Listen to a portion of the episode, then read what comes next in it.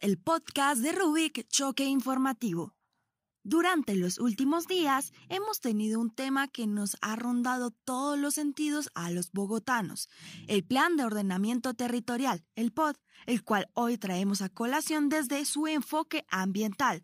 Hoy les presentamos el POD y sus implicaciones ambientales. Así es, Yu pues durante casi dos años la Administración Distrital ha estado formulando los puntos del Plan de Ordenamiento Territorial POT de Bogotá. Este proyecto sirve para ordenar la ciudad urbana y rural, sentar las reglas de crecimiento urbano, reglamentar el uso del suelo, proteger al medio ambiente, al medio del desarrollo, entre otros temas. Sin embargo, hay preocupación y podría decir que un poco descontento entre los ciudadanos, quienes denuncian que a pesar de ser un plan creado para los distintos sectores sociales, no hubo esa participación colectiva según una entrevista que le hacían hace unos días en nuestra universidad al concejal Diego Lacerna, la participación ciudadana fue de un 0,05%. Ahora, sin lugar a dudas, este plan de ordenamiento aún no ha sido aprobado, pero lo más probable es que suceda que la construcción del metro, de la avenida Alo, incluso de los apartamentos de bienestar social, ponen en jaque no solo a las comunidades, sino a los ecosistemas que nos rodean, por esta razón traemos a Diana Paola Rodríguez, estudiante de Ingeniería Ambiental de la Universidad EXI, para que nos cuente qué perspectivas tienen del POD. Diana, bienvenida a Rubicas. Cuéntanos, ¿cómo influye el POD en los temas medioambientales en la ciudad? Buenas tardes. Dando respuesta a la pregunta de cómo influye el plan de ordenamiento territorial en los temas medioambientales en la ciudad, influye de una manera muy positiva, ya que si hacemos una relación dentro del ordenamiento y el medio ambiente, el plan de ordenamiento territorial llega a nosotros como una oportunidad definitiva que lo que busca es frenar y, mitigar el deterioro del medio ambiente. Esto con el fin de crear bases para que haya una correcta convivencia con la comunidad y de esta manera darles a conocer que sin deteriorar el medio ambiente y por medio de estrategias y alternativas se puede llegar a un desarrollo humano sostenible. Entonces vale la pena reiterarlo y darle también a conocer a la comunidad que es hora de tener en cuenta que hay que tomar conciencia con el fin de generar cambios positivos hacia la mitigación y el daño del entorno humano y natural. ¿Considera que el plan de ordenamiento territorial tiene en cuenta y está del lado de las miradas de lo ambiental? Claro que sí, el plan de ordenamiento territorial tiene en cuenta todo lo relacionado con el medio ambiente. ¿Por qué? Porque al ser un plan de ordenamiento territorial, lo que se hace previamente es mirar las necesidades de ese sector, el ecosistema que se encuentra a su alrededor, si hay un humedal, si hay un hábitat natural, si encontramos flora, fauna. Entonces, ¿qué pasa con el plan de ordenamiento?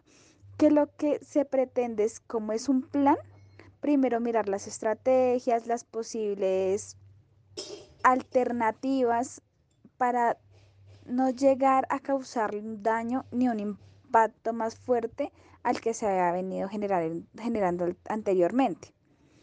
Como lo decía anteriormente, esa es una oportunidad que se presenta para frenar el deterioro ambiental. que se ve con eso? Que se puede llegar a un desarrollo colectivo, pero siempre teniendo en cuenta que todo se puede hacer en cuanto a un desarrollo sostenible.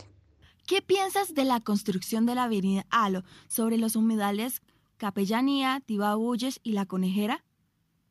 Sobre la construcción de la avenida Alo, que habría una muy fuerte perturbación sobre los humedales y que llevar su construcción por medio de la destrucción de ellos podría generar un impacto ambiental, ya que los humedales son indispensables para la vida humana por sus innumerables beneficios o servicios ecosistémicos que se presentan donde ellos. ¿Qué pasa con su pérdida? Que a pesar que generarían un gran impacto ambiental ya que estos brindan a la humanidad desde suministros de agua dulce, alimentos y materiales de construcción hasta control de crecidas, recargas de aguas subterráneas y adicional a eso ayudan a la mitigación del cambio climático.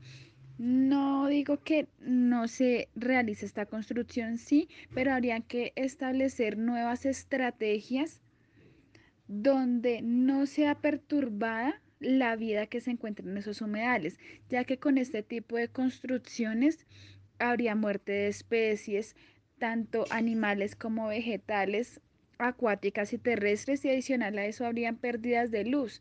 Eh, alteraríamos su medio natural llevando a la desaparición algo que desde la Secretaría de Ambiente se ha ido recuperando y se ha ido conservando.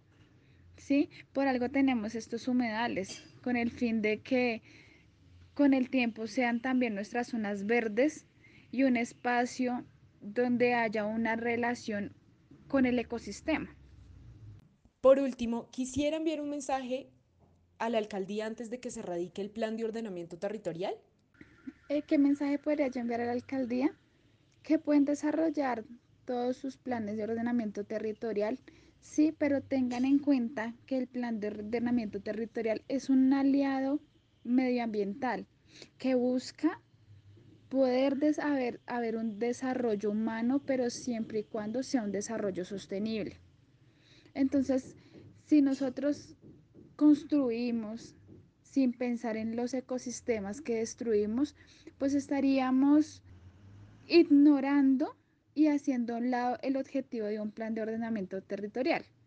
Entonces, teniendo en cuenta la avenida Halo, lo principal es desarrollar ese tipo de proyectos, pero buscar las alternativas, las estrategias y las formas en que no se afecte un hábitat natural.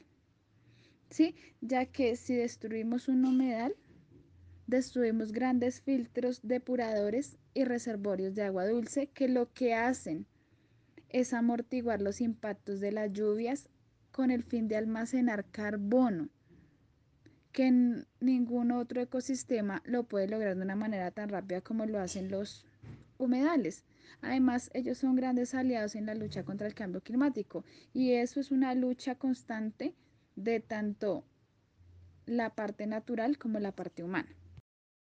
De antemano agradezco a Diana Paula Rodríguez por acompañarnos y contarnos toda su experiencia aquí, en Rubicast. Es urgente e inmediato actuar y leernos el pod para estar no solamente informados, sino para tener la herramienta en mano y así poder discutir esto no solamente en el Congreso, sino en nuestras comunidades.